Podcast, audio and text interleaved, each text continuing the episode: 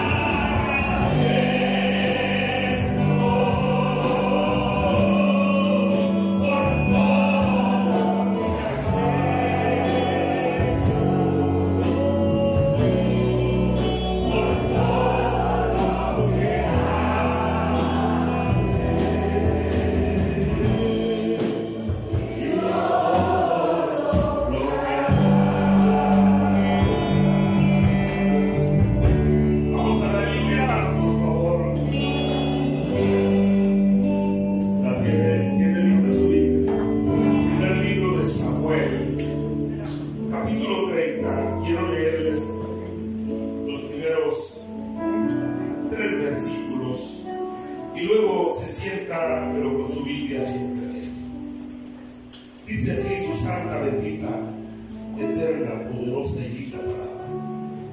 Cuando David y sus hombres vinieron a Ciclán el tercer día, los de Amalek habían invadido al Negev y Ciclán había asolado y habían asolado a Ciclán y le habían prendido fuego.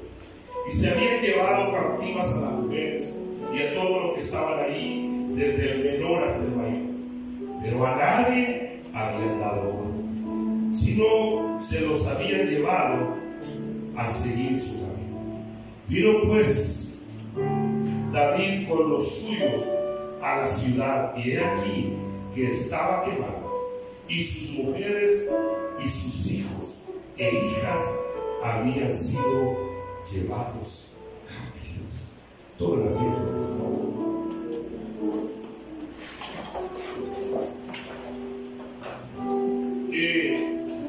Estado meditando estos días y he predicado varios días o varias veces en este mismo tema que yo le he puesto por nombre a este mensaje de. Deja de llorar y ponte de pie. Me inspiré en eso porque uno de nuestros pastores del distrito al que pertenecemos allá en estos Unidos está padeciendo de una enfermedad que no tiene cura aquí en la tierra pero en el cielo sí llamada cáncer. Y el cáncer comenzó a, a molestar su pie derecho. Vino al Rosales, salió del Rosales y aparentemente ya todo estaba bien. Pero luego después, él vuelve a ser ingresado. Y él tiene mucha uh, compañerismo con nosotros, este, mucha amistad. Pero me llama y me dice, pastor, estoy en Rosales otra vez. Estoy con dificultades. Me han hablado de quitar el pie. Nosotros lo estábamos, estábamos fuera. Yo le cuento a mi esposa, mi esposa se pone a llorar. Y yo, hermanos, este, probablemente lloré, no lo voy a decir, pero me sentí consternado. Pobrecito el hermano Ernesto Domínguez. Y cuando regresamos, bueno, un día antes de regresar me dice, pastor, hoy voy a salir del hospital. Quiero contarle, me dice, que me cortaron el y yo no, como, que en ese momento no tuve que decirle. Yo le digo, pastor, le prometo que voy a hacer todo lo posible de mi parte con la iglesia de ponerle algo, una prótesis. Y me dice, riéndose, pastor, no se preocupe, aunque sea una de palo me voy a poner.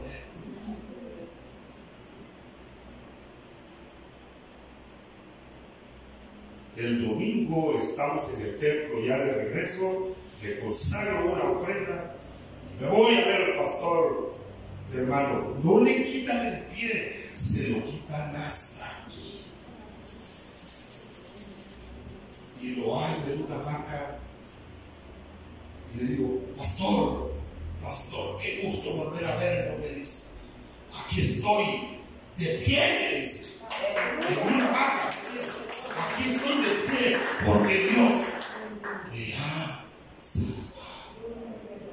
Hermanos, me dio una lección este pastor. Miren, si nosotros vemos, hermanos, el capítulo 29, y miren, y, vaya a si nosotros vemos el capítulo 29, ustedes se recordarán, hermano, que David andaba huyendo de Saúl. Porque Saúl no podía ver a David porque le tenía Si ¿Sí recuerdan eso, ¿verdad? Ahora, miren lo que dice el 29. Los filisteos juntaron todas sus fuerzas en Afec, e Israel acampó junto a la fuente que está en Israel. Y cuando los príncipes de los filisteos pasaban revista a sus compañías de asiento de a mil hombres, David y sus hombres iban en la retaguardia por Aquís. Y dijeron a los príncipes de los filisteos, ¿qué hacen aquí estos hebreos? Y Aquís respondió al príncipe de los filisteos, ¿no es este David el siervo de Saúl, rey de Israel, que ha estado conmigo por días y años? Y no, he hallado falta en él desde el día en que se pasó a mí hasta hoy. Entonces los príncipes de los filisteos se enojaron contra él y le dijeron, despide a este hombre para que se vuelva al lugar que le señalaste y no venga con nosotros a la batalla, ni no sea que en la batalla se nos vuelva enemigo. Porque con qué cosa volvería mejor a la gracia de su Señor que con las cabezas de estos hombres. No es este David de quien cantaban en la danza diciendo Saúl hirió a sus miles y David a sus diez miles.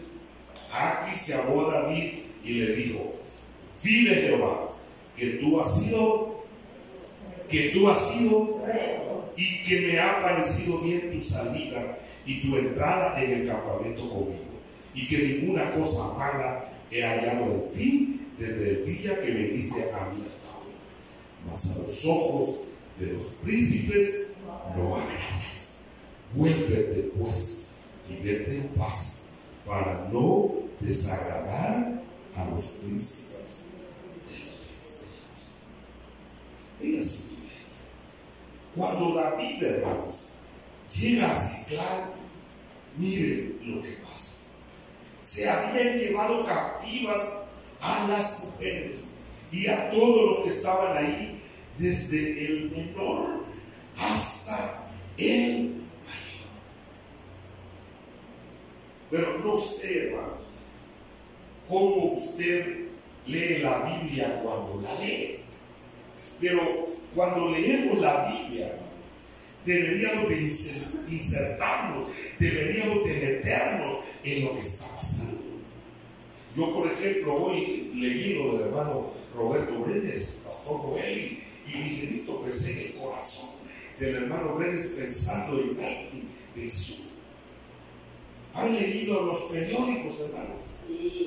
Uno lee el periódico y no es cierto que cuando usted lee el periódico y mira que iba un vehículo eh, para el aeropuerto y que chocó con un caballo y que se murieron los policías. Ah, pero usted lo lee y se lo va a contar a alguien más. Le ponemos más patitas para comenzar. De tal manera que a la persona que se lo contamos se consterna más de nosotros. ¿Por qué voy aquí? Porque insertémonos en esta historia y veamos a David cómo estaba, Era una historia trágica. Si nosotros, hermano, con un pequeño problema lloramos, ahora imagínense a David Nuestro hijo cuando tenía un año, él, era un niño súper normal. Cuando tenía un año, dos meses, sí, sí, él convulsionó. Mi esposa se va para, yo estaba para servir la Santa Cena. Y desde allá donde está el servidor allá parado me dice, su hijo convulsionó. ¿Qué? Yo entendía que era eso. Le di la vuelta y puse la mano acá donde estaba el, el, el, y todo eso me puse a orar solo. Cuando sentí manos detrás de mí orando serví la Santa Cena para el Seguro Social. Y me dice, hijo, dice que al niño hay que llevarlo al hospital Benjamín Blue. Y en efecto veníamos a Blue, en el camino Dios nos cambió las cosas, el ángel dijo, a él hay que llevarlo a un hospital pediátrico de Benjamín. Dos días, y ya lo estaban dando el alta. Le dan el alta que mi eh, cuñada mía está pagando y otra convulsión. Y yo, hermano, usted sabe que en los hospitales privados, usted sabe que hay televisión, hay aire acondicionado, pero cuando uno tiene esa situación, ni siquiera eso Yo me recuerdo que para llorar y para que mi esposa no me viera, yo me metía al baño y me decía, ¿qué estás mal? Disculpe, hermano, ¿qué estás mal? No le decía yo pequeños problemitas nos hacen llorar. Ahora, imagínense a David. ¿Cuántas veces usted ha llorado en la cocina? Ha llorado lavando, ha llorado en la oficina, ha llorado conduciendo. Su propia familia era captiva, dice el versículo 5, las dos mujeres de David. Y en el versículo 6 hablamos que el pueblo hablaba de apedrear a David. Los mismos que lo habían ayudado, los mismos que lo habían apoyado, ahora hablaban de apedrear. Por eso no se extrañe cuando a veces su misma familia no lo apoya. Amados, a veces tenemos más apoyo de la familia de Dios que de la familia Pero aquí viene lo bueno. David dice en el versículo 6, y yo lo, lo, lo parafraseé, esto no puede seguir así. Yo no puedo seguir así. Yo no puedo seguir llorando. Yo voy a levantarme y me voy a poner de pie. Y dice el versículo 6, que David se fortaleció en Jehová. Ahora yo quiero que usted me haga un favor, que me ayude a predicar. Yo digo, le pido que le diga a alguien, si el mismo Dios de David es tu Dios, el mismo Dios que fortaleció a David tiene el poder para fortalecerte a ti. A lo mejor ya se le olvidó, pero en su palabra, a ver, a ver qué le dice. Dígale, a ver, todos, todos, si el mismo Dios de David es tu Dios, así como fortaleció a David, tiene todo el poder para fortalecerte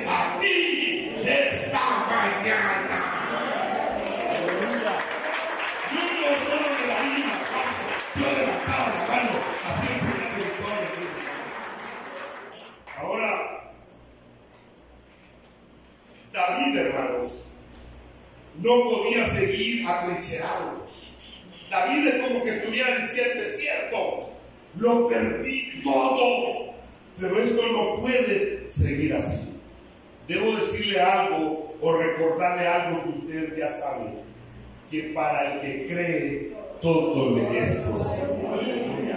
Por eso a mí me encanta un, himno que escribió el hermano Dani Garrillos, dice, el diablo es un mentiroso.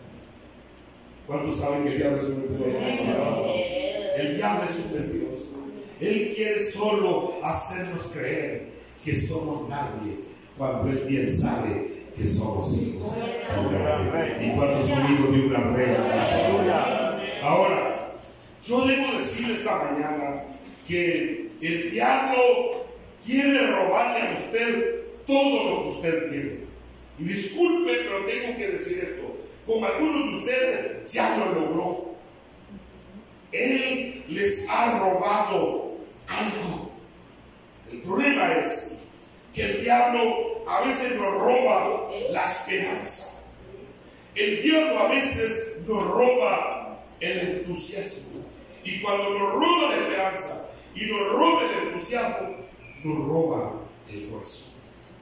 Y cuando todo está perdido, se pierde la esperanza, te ruega, te, te roba el entusiasmo y cuando te roba el corazón, entonces estás muerto.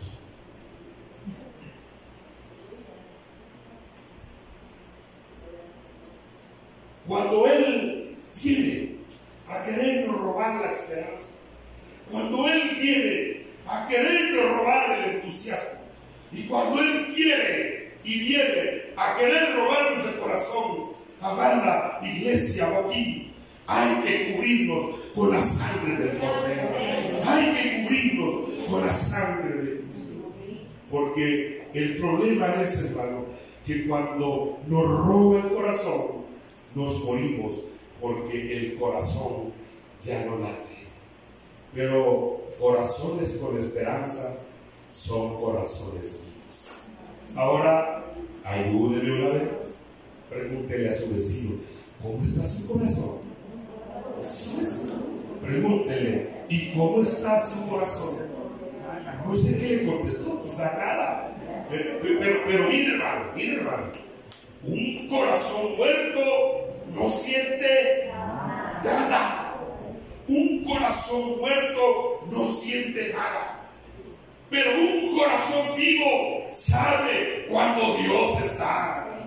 Un corazón vivo sabe cuando Dios está. Y permítame creer a esto. Aquí hay corazones vivos. Aquí hay corazones vivos. A un corazón vivo no lo para nada. A un corazón vivo no lo para nadie. Ni el COVID. Ahora escuché algo, discúlpeme. Yo cuando me refiero al Facebook, eh, digo el, el, el malévolo Facebook. Pero hoy escuché de alguien que cuando llegó a la iglesia, eh, es un meme, por supuesto, no dijo buenos días, no que dijo comer días.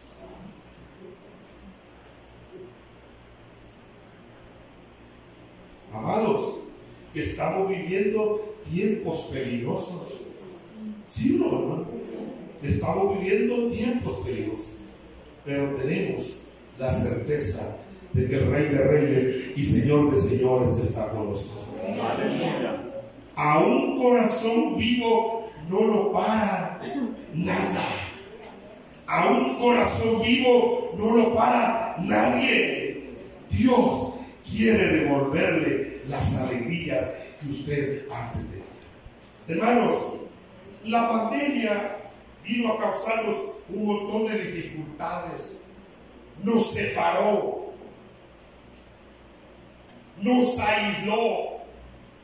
No sé cuál es la historia de ustedes, pero en Sonsonate muchas iglesias quedaron diezmadas porque creyentes ya no volvieron. Y los que quedaron, quedaron con miedo.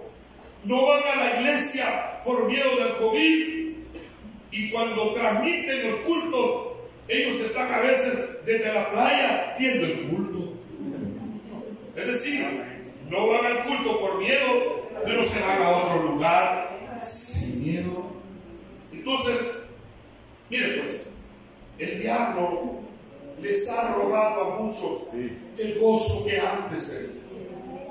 Muchos antes predicaban con devoción. Muchos antes cantaban y cuando cantaban se sentía la presencia de Dios. Muchos venían a orar al altar, pero ahora ya no lo hacen porque el diablo les ha robado todo esto. Pero Él quiere devolver lo que Dios quiere devolver, lo que el diablo ha robado. El mensaje de Dios para David fue este, deja de llorar y ponte de pie. Ahora, ¿qué hago, pastor Joel? ¿Qué hago, pastor Saúl? ¿Qué hago, pastor, pastor Amero García? ¿Qué hago, pastora es para ya no llorar y ponerle de pie? Mire, número uno, consulte a Jehová. Consulte a Dios. Amados, los mejores momentos que nosotros podemos vivir son aquellos que vivimos en la presencia del Señor. Yo sé que aquí hay hermanos eh, mayores, y cuando digo mayores quiero referirme a mayores de estar en, la iglesia, o sea, de ser cristianos. Pero este servidor que ven aquí, hermanos, nació en el Evangelio. Cuando yo nací, mis papás eran pastores de la, una misión que se llama Salvación, que fue muy fuerte aquí por el lado de Santa Ana, por el lado del Congo. Miguel Ángel López se llamaba el, el, obispo. Lo que quiero decir, es que yo vengo desde pequeño en estas cosas de la obra del Señor.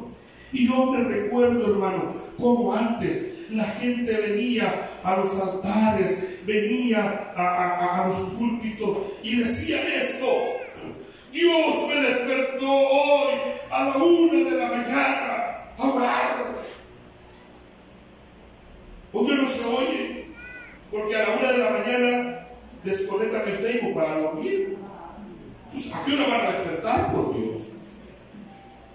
Entonces, pareciera ser que no se nos ha olvidado aquellos tiempos de intimidad con Dios. Hermano, son lindos los tiempos de oración acá en la iglesia, ¿sí o no? Es lindo, mire, qué bonito tocan estos muchachos. ¿Sí o no? Y se inspira uno, uno quisiera seguir cantando, pero hermanos, uno aquí, de pie, yo a la parte del pastor Joel y de estos muchachos, yo no pudiera decir un montón de cosas que yo necesito decirle a Dios del secreto. Yo eh, fui a, un lugar que se llama El Carmen, en la Unión. La mayoría de ustedes han conocido al pastor David Molina. Este, por allá estaba una, una iglesia que se fundó y fuimos, este, se estaba construyendo y hermanos, llegué por ahí y, el pastor, el obrero que llegaron a poner, entre se los felicitó por Montenegro. A lo que dijeron a mí me lo voy a llevar para Sonsonate después, lo voy a llevar al cargo a los que no se quedan aquí orando.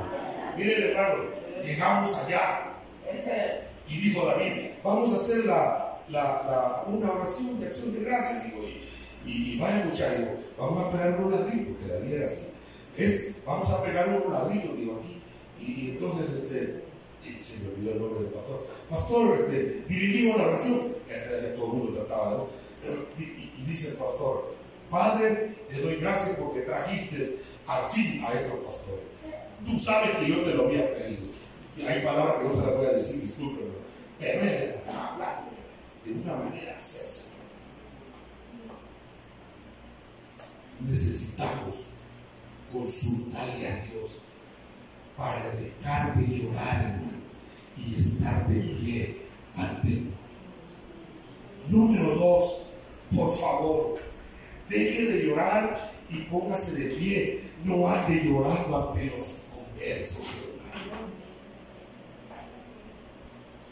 Hay gente que, que sale del culto y no le gustó el mensaje del predicador que los pastores invitaron y apenas van a la tienda y la de la tienda quiere escuchar algo porque acaba de pelear con el marido.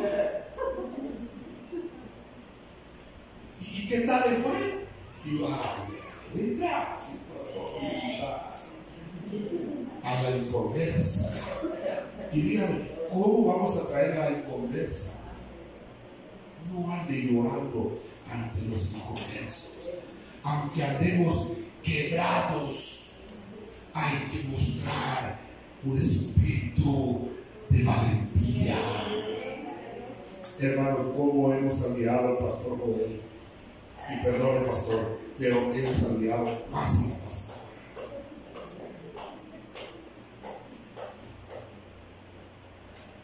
Estar detrás de un micrófono apoyando a la iglesia. Cualquiera puede decir, hasta mujeres de hierro. Pues sí, pero es el Espíritu Santo, hermano, el que fortalece. Ya nuestra iglesia ya tiene un gran cariño, los diáconos, hermanos, saludos. Solo ellos saben que ando por aquí, porque me echan, seguro lo mismo.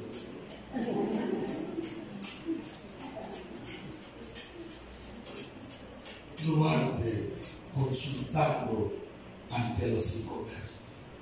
Iglesia, déjame llorar y ponte de pie.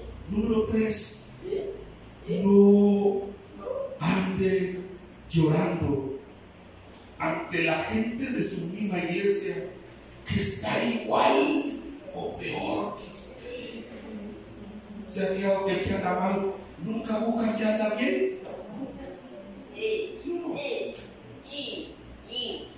Tengo cinco cuerdas que ya no sirven. Aquí voy a buscar que no tiene ni una cuerda. Y una vez hay que a buscarla, dueño del.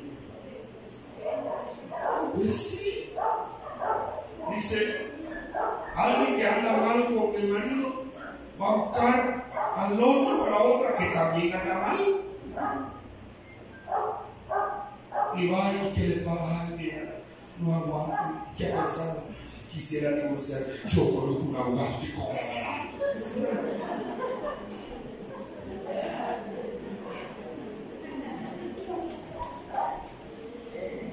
Triste realidad. Por eso nuestra vida es de queja, queja, queja y queja. Ahí como el año 1900, como el al pastor Coqui Mirón y a él que Dice, muchos creyentes le dan tanta al Señor y le dan tanta tristeza que en lugar de darle alabanza, le dan quejabanza. Entonces, queja, queja, queja y queja. Por último, mire, deje de llorar y póngase de pie. No ande de iglesia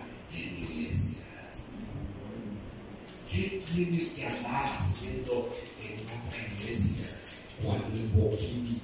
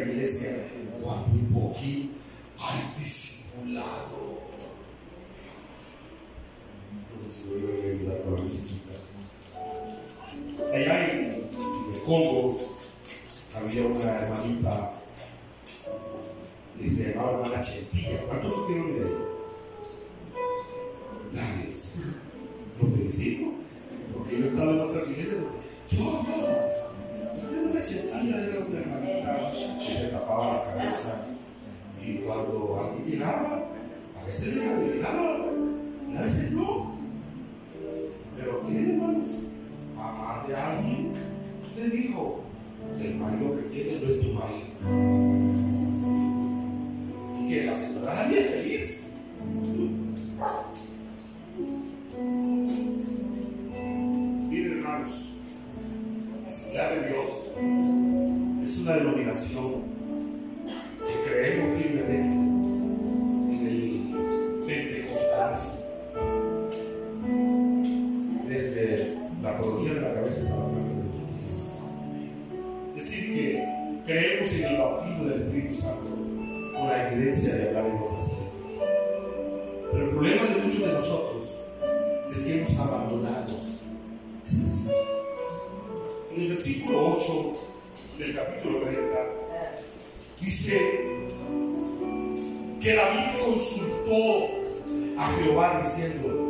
perseguiré a estos,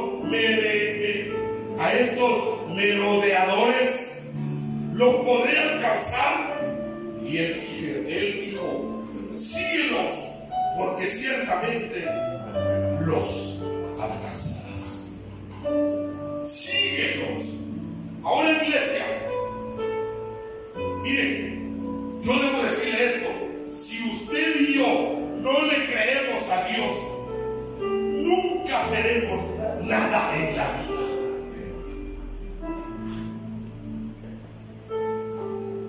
Ustedes tienen un templo lindo, hermano. Pero yo pudiera creer con los ojos de la fe que Dios les puede regalar un templo más grande.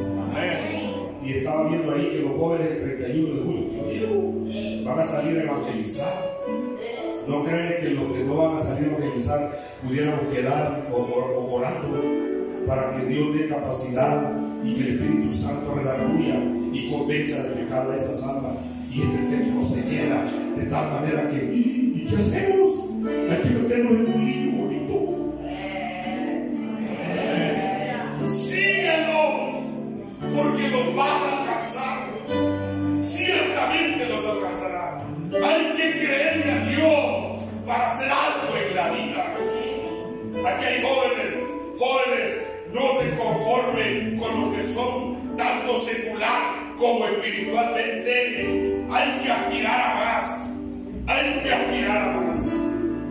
hermano, por qué hay tanto creyente mediocre hoy en las iglesias? ¿Por qué hay tanto creyente mediocre no solo en las iglesias, sino que en el área secular donde trabajan, donde se desarrollan? Porque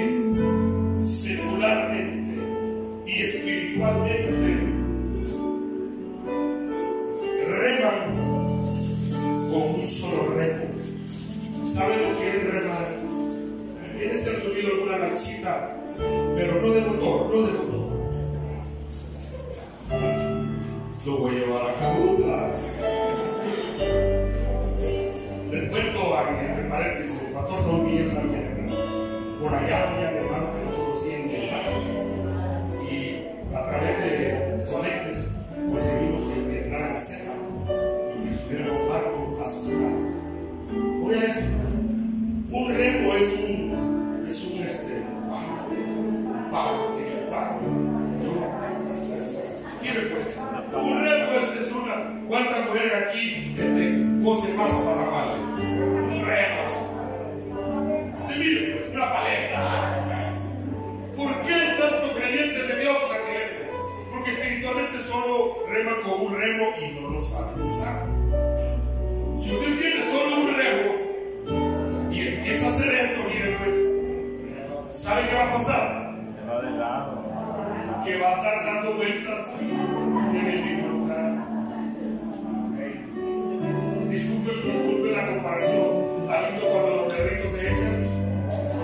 ¿Ha visto? ¿Ha visto? ¿A las cuarta puertas se echan? A la última. Ahí está, mira. Ahí está. ¡No alza! Probablemente no tenga dos remos, solo uno. ¿De qué saben usar? Ahora, si tiene dos, usted sabe lo que va a hacer.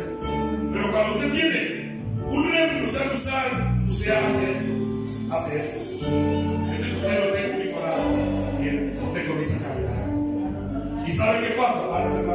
Padre, sí.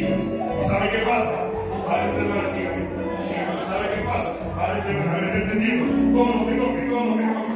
A todo lo que toque. ¿Sabe lo que pasa? ¿Sabe lo que pasa? Mire, el tiempo, pues, ¿sabe lo que pasa? ¿Sabe lo que pasa? ¿Sabe lo que pasa? Haga que